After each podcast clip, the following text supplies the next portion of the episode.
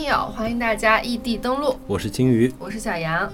每年的中元节，感觉都是各种奇闻异事的高发期。然后呢，我们今天也来凑个热闹。哎，对，其实在这之前，呃，上周呢，我跟小杨都相继阳了。然后细心的朋友应该发现，我们可能推迟了一天。哦，两天 更新，可能也没有人在意。就主要是我们前两天身体状况确实是不太好，嗓子都说不出话了。嗯，今天稍微好一点了，赶紧来给大家清账。然后我们今天要跟大家讲一讲那些在学校里发生过的真真假假的传说，感觉学校就是一个奇闻异事高发的地点。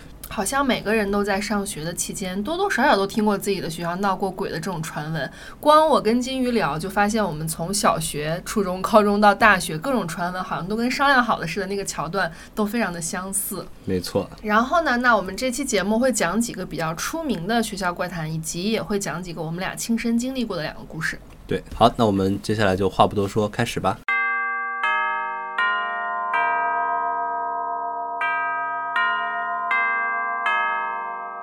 的第一个故事呢，在网络和现实生活中，感觉都有它一定的江湖地位。它发生在西安美术学院，因为我自己也是西北人嘛，然后哥哥姐姐很多也是在附近的城市，比如兰州、西安、天水啊上学。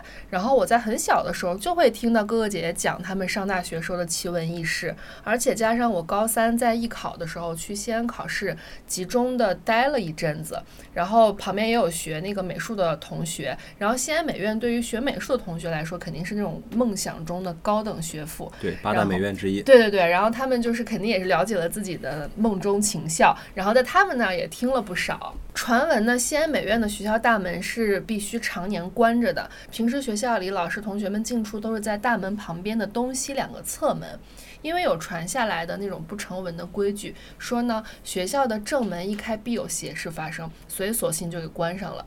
有一年，可能也是因为开了门，后来不知道什么原因，有一个女生就在自己的宿舍里自杀了啊。然后报警处理了之后呢，现场就封锁起来了。这间位于八楼的宿舍呢，也就没有学生再过去住了。三天后的一个晚上，大概已经是熄灯之后的十一二点的时候了。宿舍的保安在值夜班的时候，在监控里看到有一个女生穿着白色的衣服在上楼。起先呢，保安也没有在意，然后后来看这女生从一楼走到八楼，又从八楼走下来，又从一楼爬到八楼，来来回回的走。然后这保安就寻思大半夜是在干嘛呢？但他立刻给自己合理化了一下，他觉得兴许这搞艺术的人就是不太一样，可能在晚上减肥，也有可能心烦，在半夜散心。然后自己这么合理化了一下之后，也觉得没事儿没事儿。结果第二天晚上，差不多还是快到午夜的这个时候，跟头天差不多，保安呢又一次在监控里看到了昨天这个爬楼的女生。然后他就想到学校前几天呢刚发生了这个学生的自杀事件嘛，然后出于安全考虑，他就想去提醒一下这个女孩不要在大半夜的出来溜达，不管是减肥也好，散步也好，咱们白天再搞嘛。这么想着呢，他就去那个楼道里，在监控里看到那个地方去找这个学生，嗯，结果到了楼道里却找不到人，楼道里一个人都没有。然后保安就有点困惑，他回到了监控室，可是回来之后又在监控里看到了人，那也就是他的肉眼看不到，可是监控里是一直可以拍到这个。女孩在上下楼的，然后这时候保安就有点慌张，他非常害怕，然后在他的那个值班室挨到了第二天。第二天那个等宿管阿姨来上班之后，他就赶忙喊宿管阿姨说：“你来看看这个人认不认识？这是哪个宿舍的女生呀？大半夜的啊！”他可能有一点气愤，也有一点觉得心里发毛，是想得到另外一个人的一些侧面的证实。结果宿管阿姨一看，吓一激灵，监控里那个女孩就是前几天自杀身亡的那个女生。好家伙！因为也就是他回来了嘛，然后这件事情很快就在学校里面传开了，也让大家更加坚信说学校的大门一开必有邪事这个说法不是空穴来风。啊，今天真的是一上来就放了一个大招哈。嗯，哎，其实我作为一个西安人啊，西安美院在西安确实一直都很长时很长一段时间在西安都有很多的。这种怪力乱神的哎说法呀什么的，那就给大家简单讲一下西安美院它为什么经常发生这种怪事儿，邪乎在哪儿？哎，这就不得不提到它的风水。嗯，那就讲它的风水之前呢，就不得不先说一下它的历史。首先啊，九四年西安美院搬迁到雁塔区之后呢，它就选址就修建在了罗家寨坟场上。嗯，哎，这个好像很多学校对都建在坟场上。对对对，这个可能跟其他学校情况都差不多哈。那么它选址呢，坐落在于西安市大雁塔的正西方。嗯，而且呢，路到这里呢，算是一个断头路。就是那种丁字形，是吧？哎，对嗯。大雁塔呢，它其实就是大慈恩寺的佛塔，也是当年唐玄奘西行求取真经回来翻译经文的地方。嗯，哎，那你想想这个地方它这方面的能量有多强吧？嗯那相传呢，这个大雁塔呢，就是整个长安市里面最大的镇灵塔，也能为长安城驱散掉那些不好的东西。那被它驱散的东西都上哪儿去了呢？哎，我们古人都说这个驾鹤西去嘛，对吧？人死了都是要往西走的。啊，包括我们的灵魂啊，还有当年唐玄奘他取得真经，他也是朝西走的，对吧？那么西安美院它所在的地方呢，不偏不倚，它正好是大雁塔的正西方，嗯，这煞气肯定大呀。那这么一来呢，西安美院刚好就挡住了那些亡灵的去路啊。就是煞气，它应该是往西走的，结果往西走了几步，碰到西安美院了。所以那些被大雁塔冲煞出来的不干净的东西，好巧不巧也就被西安美院挡住了。嗯，地图上还可以看到哈，就是从大雁塔到西安美院是一条笔直的公路。嗯天气好的话，你在美院门口就能看见大雁塔。它跟西安美院东大门呢，就相当于一个垂直的一个丁字路口。嗯那这种结构在风水上也有一个名词，叫做丁字煞。哦，风水学中有这样一句话，叫“家建于道路尽头者大凶哦，不能在路的尽头。”。哎，对，就不管是一条街的头啊，还是包括我们可能很多人都听说过住酒店不要住把头那个那间，是吧？是，哎，这也是风水上的一个说法。包括在《水龙经》里对这种情况也有一种描述，叫“正木直行，退败东温”。这句话啥意思？这句话的意思就是说，它这种情况呢，其实是属于一种水木的一种属性啊，嗯就它是属木的。那么这种情况下呢，就是，呃，你水走直的地方，突然有个东西把你水截断了，哦，哎，这就不通畅嘛。那不通畅这个地方呢，就容易什么呢？有灾祸，就这样一个描述。反正你就看，就怎么看怎么不对劲这个地方。嗯，又是挡了人家大雁塔的西边，又是在一个丁字煞的这样一个路口。哎，对，所以说整个西安美院呢，它其实从选址上来看，它的风水是非常不好的。嗯那西安美院它这样子，它肯定也找人看过嘛，对吧？也找大师看过，而且它这个布局啊，那就相当有意思了。首先啊，西安美院它有一个气派的大门，但这个大门它几乎是从来不打开的。当然也有刚刚说的那个，哎，对，也有传说是什么呃有灵异故事啊什么的啊。就它就算有是有一些那些校庆啊什么的活动必须要开的，开也是开完它立刻给关上，多一秒都不成。那这个气派的大门口啊，它有九根石柱，也就是类似于古代的拴马桩，它高度大概在一米五左右嗯，啊。每一根拴马桩上呢都有一个哎活灵活现的石像，你看九个石像啊，就有人说这是龙生九子。哦，龙的九个儿子。这九个石像呢，他们全都是面朝大门的方向，怒目圆睁，是威风凛凛，就好像他们在警惕什么东西，而且他们全都是大嘴张开，仿佛在呵斥什么东西呵斥那些不干净。不干净的东西。哎嗯，这就是美院的第一道挡煞关。嗯，那你从侧门进入学校之后呢，你会看见，呃，在它正对大门的地方有一个跟大门等宽的一个巨石，跟哇那么大，哦，很大，哦，一个巨石。那这个巨石呢，它石头嘛，在五行中属土，土克水，水克木。那么还有一点呢，我们在什么地方可以看到这种一进门被一个东西挡住呢？哎，它其实像不像一个屏风？它其实这块石头起到作用跟屏风的作用是一样的。我们都知道，屏风的作用其实就是在开门的时候挡住外面来的煞气和不干净的东西，对吧？那这个石头其实是一样的作用，它就是西安美院的第二道挡煞关。哦，那再来说西安美院，你再往里走，你就会看到西安美院有一个很奇怪的湖。你在地上走的时候，你是看不出来它有什么玄妙的。呃，包括我当时去美院找我朋友玩儿，他们说带我去看那个太极湖。我说这为什么叫太极湖啊？因为那个湖从地面上看，它就是一半普儿，通的湖，哎，一半儿，嗯就像一个小池塘一样。嗯直到有一天呢，啊，我航拍看了一下这个图，嗯，你从俯瞰的视角中就能看出这个湖啊，它的湖面其实就是太极图中阴阳鱼的一半儿。哦，它湖中间有一个小岛，那个小岛恰好就点在阴阳鱼的鱼眼的那个位置。那它旁边的那个草坪呢？哎，它也是一个圆弧形的，也是阴阳鱼的另外一半儿。那在草坪中呢，它有一块空地，嗯，这块空地呢是石子铺成的，它刚好就点在另一个鱼眼的地方。就是那个 S 型，一半儿是水，一半儿是草坪，是吧？对哦，就那个湖其实是太极的一半儿。对，就水木相生。哦，啊，至于它哪边是阴哪边是阳，我毕竟不是设计这个的，我也就不太清楚。但我猜测哈，一般来说的话，水属阴，土属阳，嗯，所以它这就是一个阴阳协调的一个地方。我我猜应该是水属阴，土属阳。那么其实你看啊，只要八卦图中啊带了阴阳鱼这个东西，基本上都是代表神通。嗯，神通它就是有那种辟邪驱邪的一个作用的，是吧？那这也是学校的那个一些设计，对一些设计，对第三道关吧，属于是。对，这就是学校的第三道挡煞关。嗯那其实我们分析下来啊，就包括我刚才讲的这些，我们可以看到西安美院它虽然它选址的布局不是很好，但是呢，它通过一套精妙的风水堪舆之术，嗯嗯把这块儿变得哎非常的精妙，可以看成艺术了。嗯对，刚刚你讲的这三道关，我觉得就是我一个呃不是不搞这个的人，我好像也隐隐约约可以听懂，而且觉得还蛮有意思的。哎，但是其实啊，就是西安美院它的大门常年不开哈，也嗯是有传言说。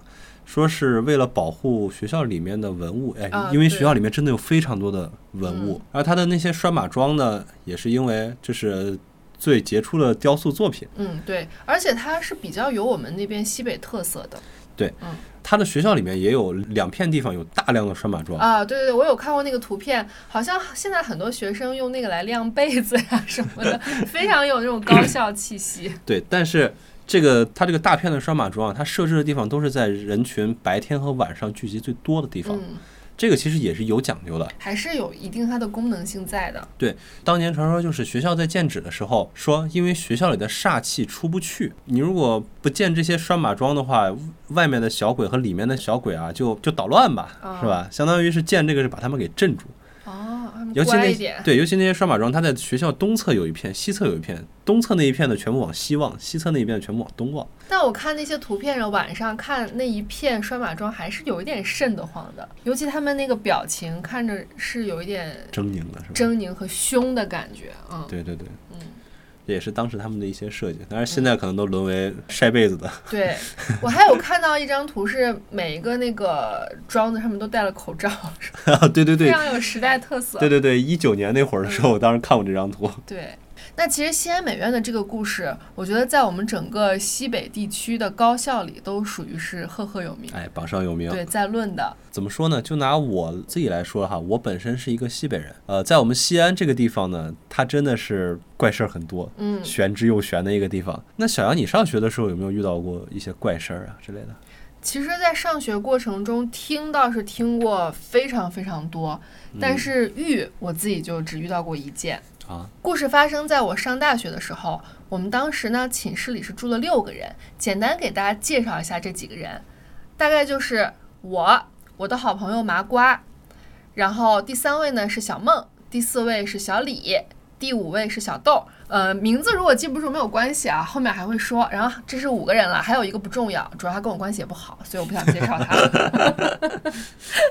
然后主要就是刚刚说到的这五个人，嗯，啊，然后这件事情呢是发生在我们上大二的那段时间。嗯，小豆呢，他有一阵儿那几天就总做奇怪的噩梦，而且说梦话。然后因为小豆的那个床铺跟小梦离得比较近，然后小梦呢晚上就听到了小豆说梦话，然后第二天就问说那个小豆小豆，你是不是昨晚做噩梦了？我听着你晚上好像一直在说话，你说啥呢？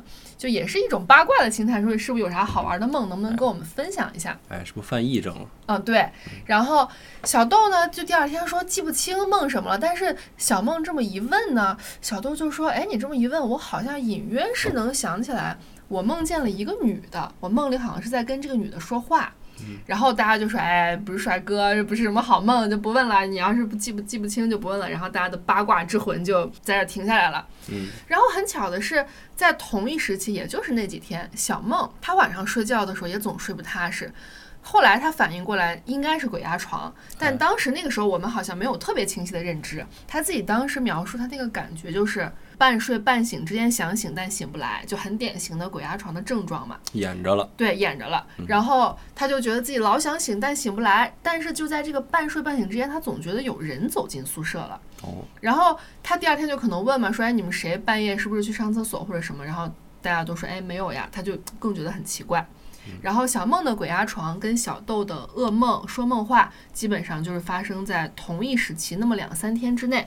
然后听了小豆的噩梦跟小梦的鬼压床，然后不是刚刚说还有一个女孩叫小李吗？然后小李呢，她是一个对就是道啊法呀这些东西自己颇有研究的这么一个女孩，神秘学对神秘学学家。然后，呃，神秘学选手呢，就是说让我们摆点东西驱驱邪，但是因为我们也不懂，也不是很在意当时，因为觉得哎不就噩梦嘛，也没什么，大家就没有特别当回事儿。就这样继续过了大概那么一两天，然后我们宿舍呀，它是那种很老式的上下铺，铁质的，不是那种洋气的什么上床下桌，就完全就是很古早的。铁质上下铺，然后在下铺的床角那儿有一个圆形的铁架子，哎，太有年代感了，是不是？是用来放脸盆的。旁边是不是还有个铁水壶？哎，对。然后一般这个铁架子就是这一个床上的两个人会把自己的脸盆就摞起来放在那个架子上，大概是有这么一个东西。然后这个故事到这里呢，我跟麻瓜都还只是局外人、旁观者，因为我们俩就是没有发生什么奇怪的体验。两天之后的晚上，在洗漱的时候呢，大家就照常拿着脸盆和瓶瓶罐罐去楼道里面的那个洗漱间洗脸刷牙，因为我们就是宿舍里面是没有洗手间的，一层是有一个专门的洗漱间，你都得去拿着你的洗面奶呀、脸盆、牙刷，每天都去那个水房里面去洗。嗯。那你们是不是还得去打开水？对，是的，要拿着那个开水壶，就是大家都准备去洗脸了嘛。麻瓜在拿他的脸盆的时候，就这个时候呢，从他的脸盆底下掉下来了一张一寸证件照，然后麻瓜就叫大家去看，说：“哎，你们看这谁的照片粘到我那个脸盆底下了？”我们就围过去看，看到了一个完全陌生的女孩的照片，就是一张很简单的，就很普通的那个。白色证件照，白底的普通证件照，但是照片它稍微有一点点泛旧了，因为是在麻瓜的脸盆底下掉下来的嘛。然后我们就把脸盆翻过来再检查，底下也没有其他的任何东西，但是隐约还能看到刚才就是因为粘了这个照片，而在脸盆底下残留的那么个印子，方形的印子。然后我们就突然觉得背后一凉，因为这个照片看起来它并不像是。刚刚新鲜被粘到的，因为也没地儿粘嘛。就脸盆虽然每天洗漱的时候你都是要拿到那个水房去的，但大家的习惯都是每天洗完那个里里外外都会冲干净，因为毕竟你回来是要跟别人的脸盆落在一块儿的嘛，所以里外都是清理的。那所以就不存在说可能在水房粘到了的这样一种情况，所以大家就觉得很奇怪。然后这个照片就感觉出现的毫无理由，再加上当时我们是大二，住进这个宿舍，怎么说都是第二年了，大扫除也做过很多次了，也更不存在什么遗留在哪个角落里这样的情况。总之就是这个照片出现的毫无理由。然后我们就仔细看了那个照片上的女孩，确实是完全陌生的，不是班上的同学，也不是这个楼层里住的其他系的同学，完全陌生。然后他表情是微微的笑着，照片本身其实倒没有什么特别诡异的地方，但是把他跟前两天的鬼压床噩梦联系起来，我们还是觉得他非常蹊跷，而且越看这个女孩的微笑，越觉得有一点可怕，瘆得慌。对，瘆得慌，然后背后发毛。然后最后呢，是宿舍的小李拿了桃木剑，呃，还拿了几个可以摆在窗台上的类似那个玄武、朱雀之类的东西。乌龟。啊，对对对。然后他就看好了那个方向，说摆在哪边可以怎么样，可以镇住，可以保护我们。嗯。然后那个照片，我印象中应该是小李带着小梦跟小豆，就是当事人。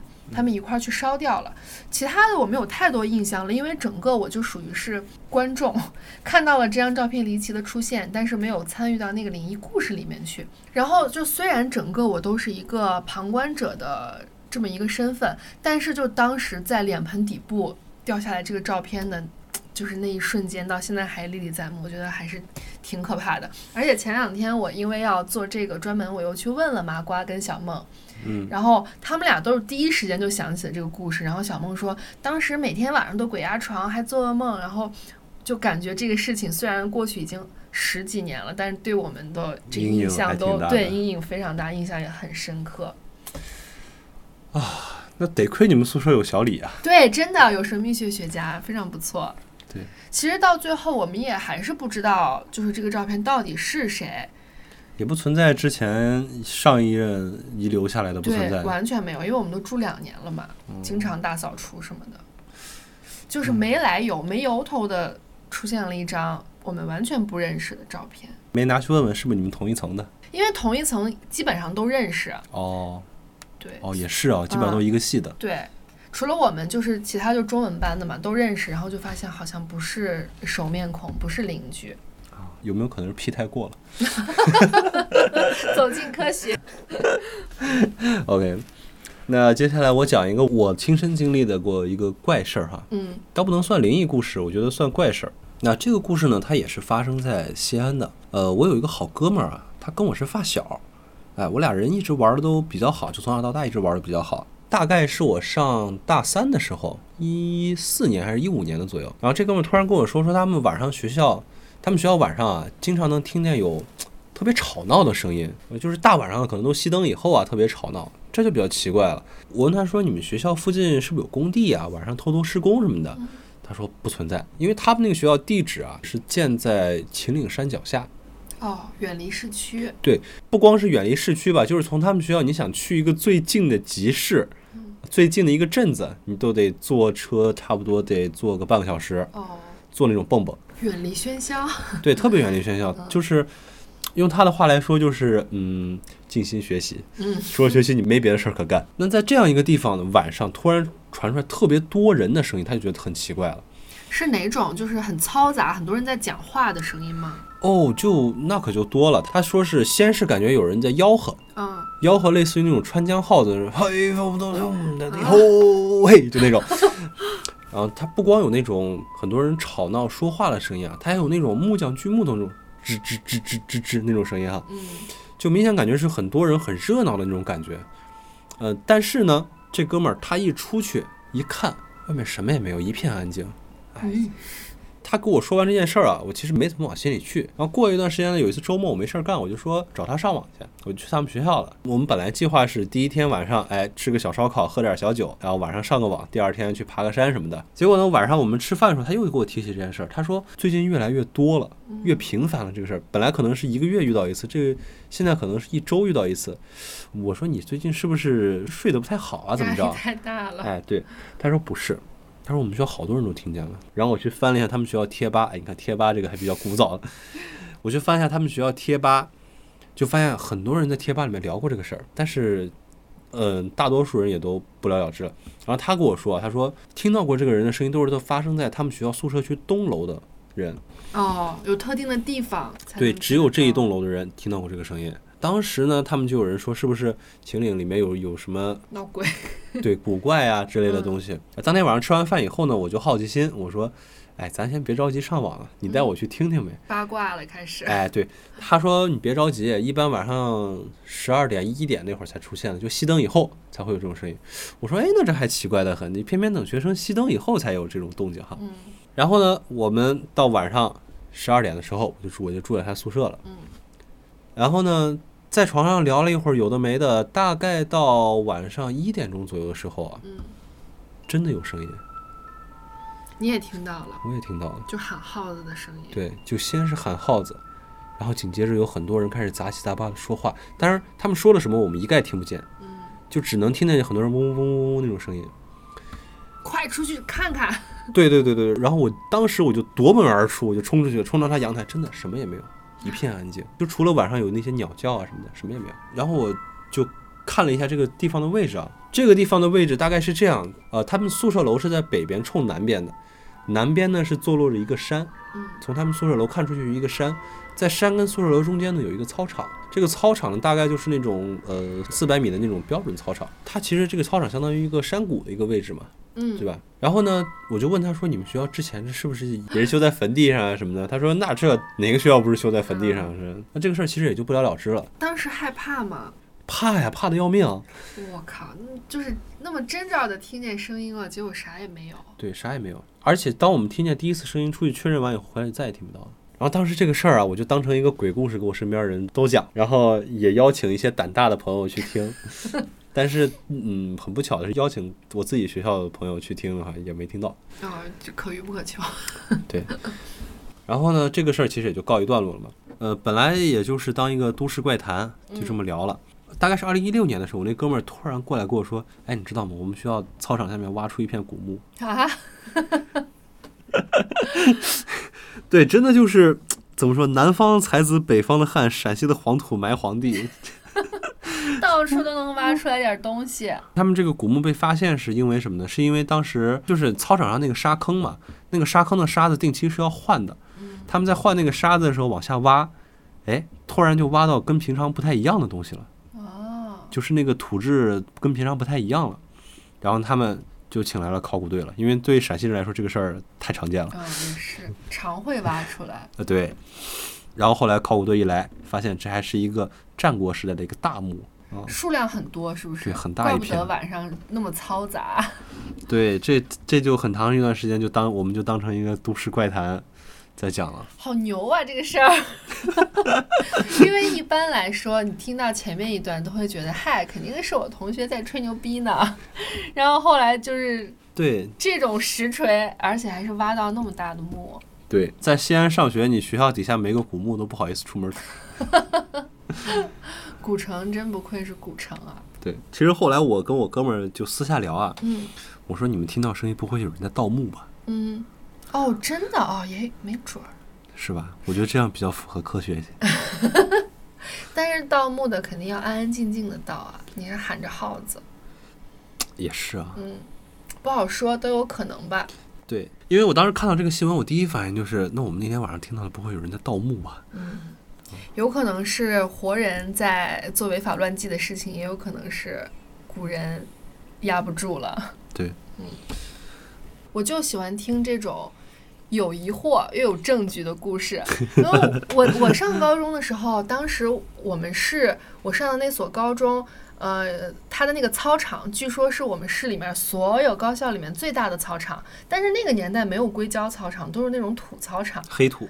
对，就是黄土地，特哦，别有西北的那个风格。嗯，然后就相传说什么，一到下雨天，我们那个操场上就会就会闹鬼，就会有人在跑步，就是每次到下雨天都跑步，但是就光是传，没有什么证据，也没有人真的看到或者什么的。嗯你们这个很不错啊。其实我高中的时候也经历过一件怪事儿，不能说是灵异事件，但是是挺吓人的。说实话，那这个故事呢，其实呃是我在是我们在第一集里挖了一个坑啊。嗯 呃，没错，我们填坑速度就这么快。我先介绍一下我高中的这个背景啊，呃，我高三那年因为户口的问题啊，就转到了一个相对偏僻的一个学校，偏僻到什么程度呢？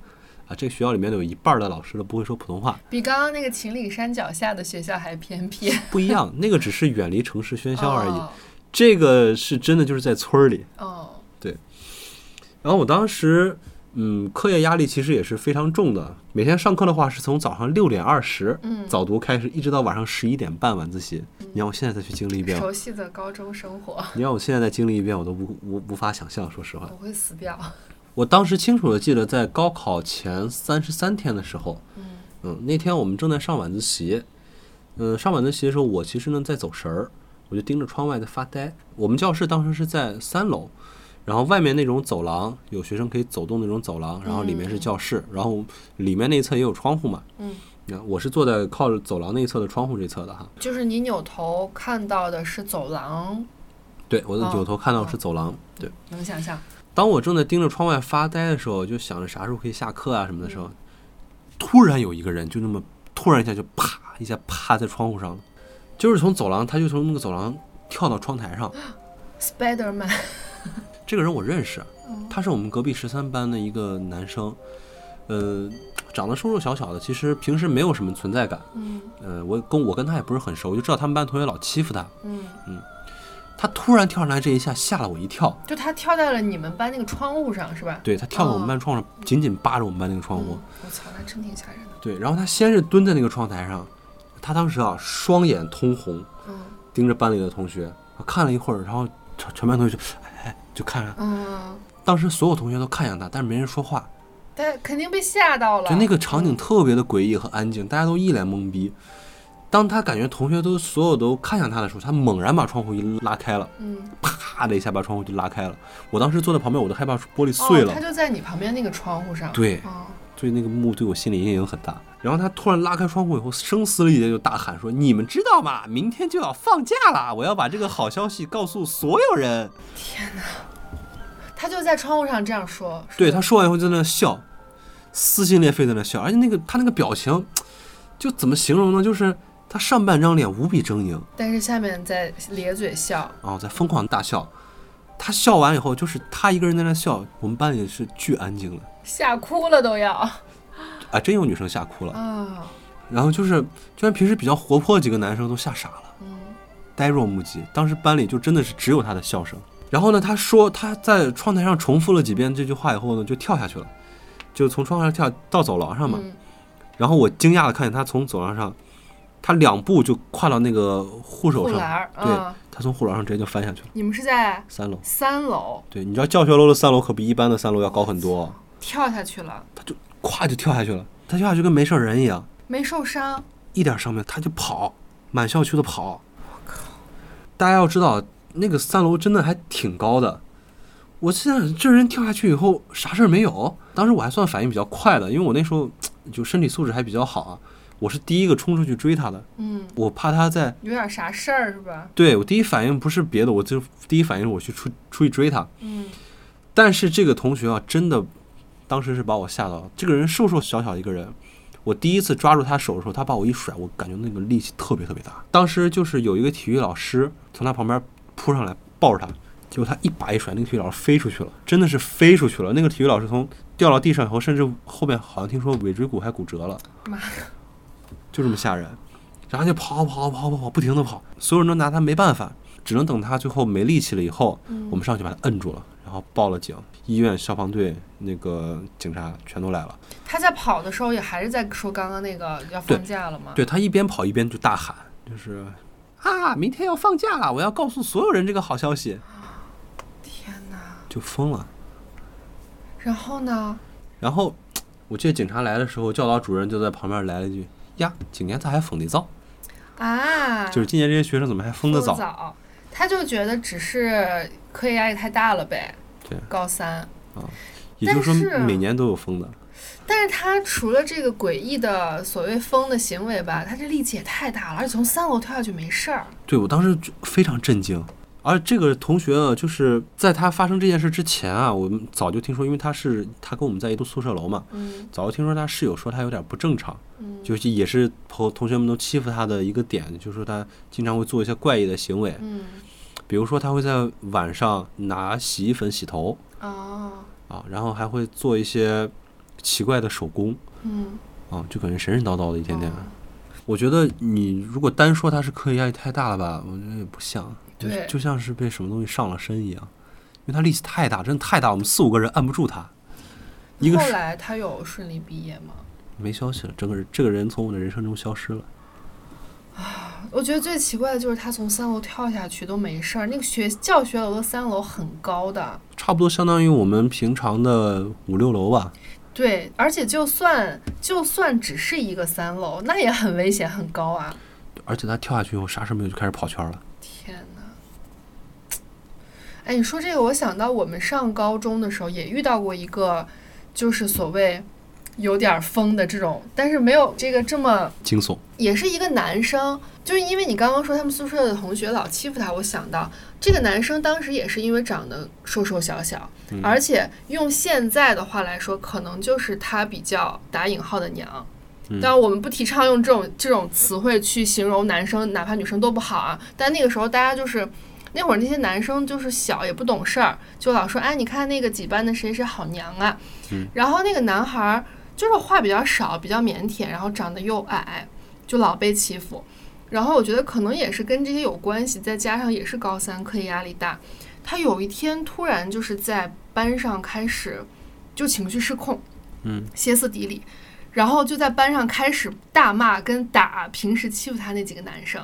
其实对，其实我们当时看着我们觉得好爽，都特别想帮他。他又拿那个板擦，还有那些粉笔，就。抓到什么就开始扔。其实论武力值，他肯定是打不过那些比较高又壮的男生的嘛。嗯。然后扭打起来之后，这个男孩就从教室里跑出去。我们当时是在一楼，然后他就在那个呃校园里面跑了两圈之后，就开始坐在地上哭，放声大哭。就特别委屈，然后大喊大叫，就是当时就觉得他完全那个行为跟情绪都不受自己控制。嗯，然后老师们也是，我觉得老师们挺挺那个，他也是最后只是归结为啊压力太大了，怎么怎么。但我觉得其实多少肯定跟他受校园暴力啊、受大家的欺负还是有关系的。对，嗯，所以说我们做人要秉持善念，对啊，是的，勿以恶小而为之，勿以善小而不为。是的，嗯嗯。如果说我们听友身边也有自己亲戚啊什么在上学的话，其实可以关注关注他们自己的心理健康呀什么的。不仅仅是课业有压力，有的时候像这种人际交往呀，也是很会容易让人的情绪受到一些影响的。其实想到这个，我还想到一个，我上学的时候，在我宿舍里面遇到的怪事，也是高中的时候，嗯也是高三那一年的时候。高三那一年的时候，大概离高考还有两个多月吧，嗯大概这个时间。然后呢，我们隔壁宿舍的一个人，他梦游，他平常就会梦游，我们也都知道。嗯嗯。然后有一天晚上，大概晚上，反正我们都睡了哈，嗯，几点我就不知道了，就听见有人在拍门儿，敲你们宿舍的门，对他拍门儿，妈呀，然后！然后我们当时都很不耐烦，我们说谁啊？嗯对吧？就很不耐烦。然后当时我是离门最近的，我就去开门。嗯然后我开门以后，真的把我吓一跳。那个就我们对门宿舍那个男生啊，他什么也没穿，赤身裸体站在我们宿舍门口，然后他就那么直瞪瞪的看着我，直瞪瞪的看着我。然后我说咋了？嗯，然后他突然给我来了一句：“啊，祖国啊，我的牡丹。开始朗诵了。”对，他给我说了一句这，然后我说，然后我我也不敢说话呀。嗯，你是知道他有可能是在梦游的，对？我，我其实我当时第一时间没反应过来他是在梦游，我我是懵那儿了。我说嗯啊，嗯，我说啊，what？Pardon？你以为他让你对下一句呢？对我我我说干嘛？而且主要大半夜的，对，大半夜的。然后我们宿舍那个脾气比较暴的哥们儿，他跳起来以后说谁呀？就把门一打开，看着他啊，也蔫儿了，也也蔫儿了。我们三个人就在我们三个人就在门口大眼瞪小眼儿。面面相觑。然后这个梦游这个同学他就在那站了一会儿，嗯嗯，又走回去了，好吓人啊！是不是有说法说不能叫醒梦游的人，据说是。就是自己会被自己吓到，有可能。对，据说是，但是我也不知道啊，因为当时我没有反应过来他是在梦游。嗯，他就只朗诵那一句吗？对啊，祖国啊，我的牡丹，我到现在还记得这句话，特别诡异。哎你说这个，我想到我们高中，刚刚不是说那个操场是闹鬼圣地嘛？嗯然后除了操场，我们学校还盛传在那个主席台的后面有什么就是不能去。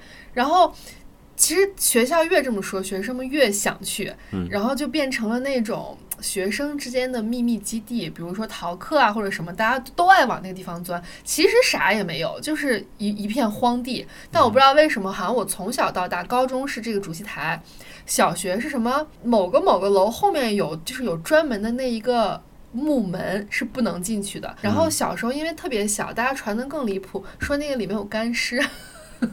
那肯定是，我觉得肯定是在瞎传。但是那个时候，你想小学也就十岁左右，每一个同学经过那个木门的时候都特别害怕，就生怕那个干尸出来追。就感觉学校里面的 这些传闻特别的奇怪和丰富多彩。哎，你说到这儿，我想到一个比较有意思的啊。嗯我上高一高二的时候，我上高一高二是在北京上的嘛。嗯当时我们学校操场旁边有一个体育器材室，嗯这个体育器材室旁平时呢是上着锁的，啊嗯因为当时我们是住校的嘛。当时我大概上高二的时候吧，就有传闻说体育器材室里面闹鬼。不能去。哎，对，为什么不能去呢？就是经常听到里面有叮叮当当的声音嗯啊，就是一到晚上夜深人静的时候就有这种动静。然后我呢，作为一个比较胆大的、比较富有冒险精神的人，那这种事儿我肯定得探一探。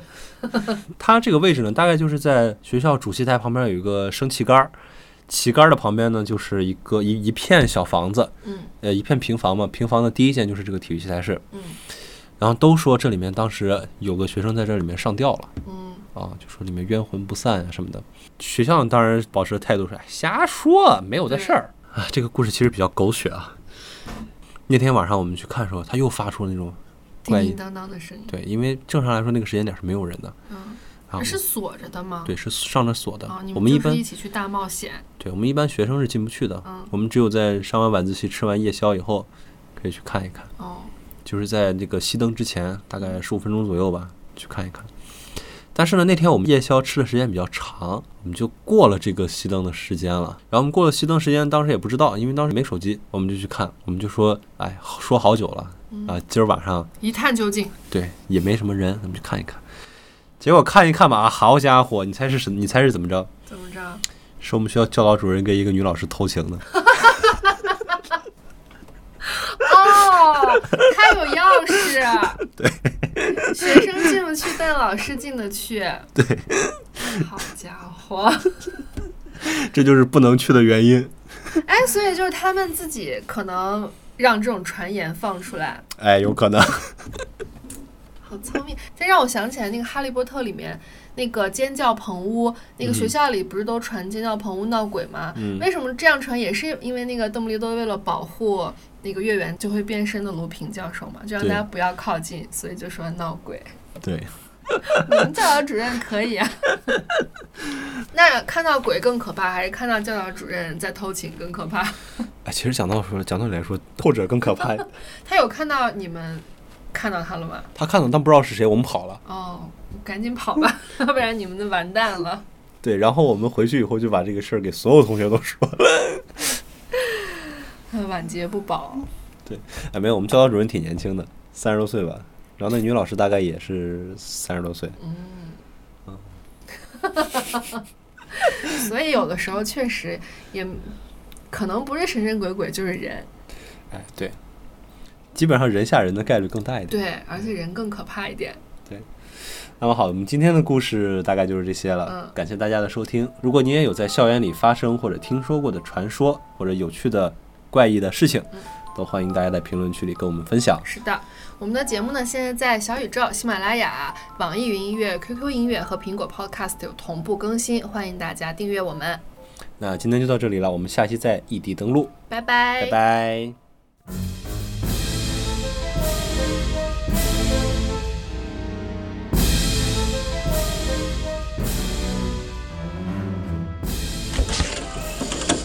呃，包括在我们水龙经里啊，也有对这种情况也有一种，也有，包括我们在这间位于宿舍楼八楼的，呃，这间宿舍，宿舍楼八楼的宿舍。我以善小而为之，我以恶小而不为。对，我我说我说反了。我在对什么？OK。如果你也有在，如果，Yes, you're ready。三二一。